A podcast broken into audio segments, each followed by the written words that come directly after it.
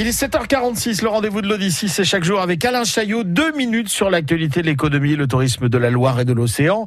L'association Coq en Bois. L'association Coq en Bois est à Pornic et elle a pour objectif de sauvegarder les traditions et le patrimoine maritime. Jean-Claude Lebert. L'objectif premier, c'est la valorisation du patrimoine maritime navigant. Bon, donc ça, ceci posant, donc ça passe à la fois par euh, le maintien de la flottille, à la fois associative et, et privée, puisque la majorité des bateaux qui sont dans le port de Pornic appartiennent à des propriétaires privés, de restaurer euh, des bateaux qui sont en mauvais état, qui nous sont donnés euh, par euh, justement des propriétaires pour qui des raisons diverses ne peuvent plus entretenir leur, leur navire.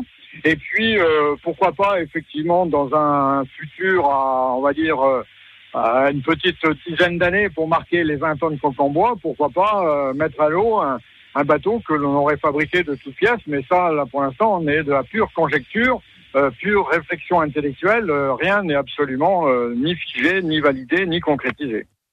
Et Jean-Claude Lebert, eh bien, dans un mois, va se profiler une belle manifestation dans le port de Pornic, organisée par Coq en Bois, justement. Et à cette occasion-là, on va mettre à l'eau une chaloupe d'instruction nautique de, de 8 mètres 60 de long, qui est un bateau que l'on a restauré, justement, euh, qui a appartenu euh, dans les années 70, puisqu'il a été il a été euh, construit en 1968 à Douarnenez, euh, qui a appartenu donc à l'école d'apprentissage maritime de La Rochelle. Ben, on va le remettre à l'eau une fois que nous l'avons restauré, avec bien sûr tous les adhérents ou une grande partie des adhérents, et nous allons naviguer. C'est un bateau qui navigue à la fois à la voile et aux avirons. Donc on va tirer sur le bois mort pour employer l'expression consacrée. Puis dans l'actualité toute récente, ça date de 15 jours, on vient de rentrer un canot euh, Noirmoutrin, construit à Noirmoutier, comme son nom l'indique, au chantier Henri Gendron, en 1968 également, euh, qui est euh, fatigué, qui nous a été donné par son propriétaire qui habite le centre de la France et qui ne pouvait donc pas s'en occuper.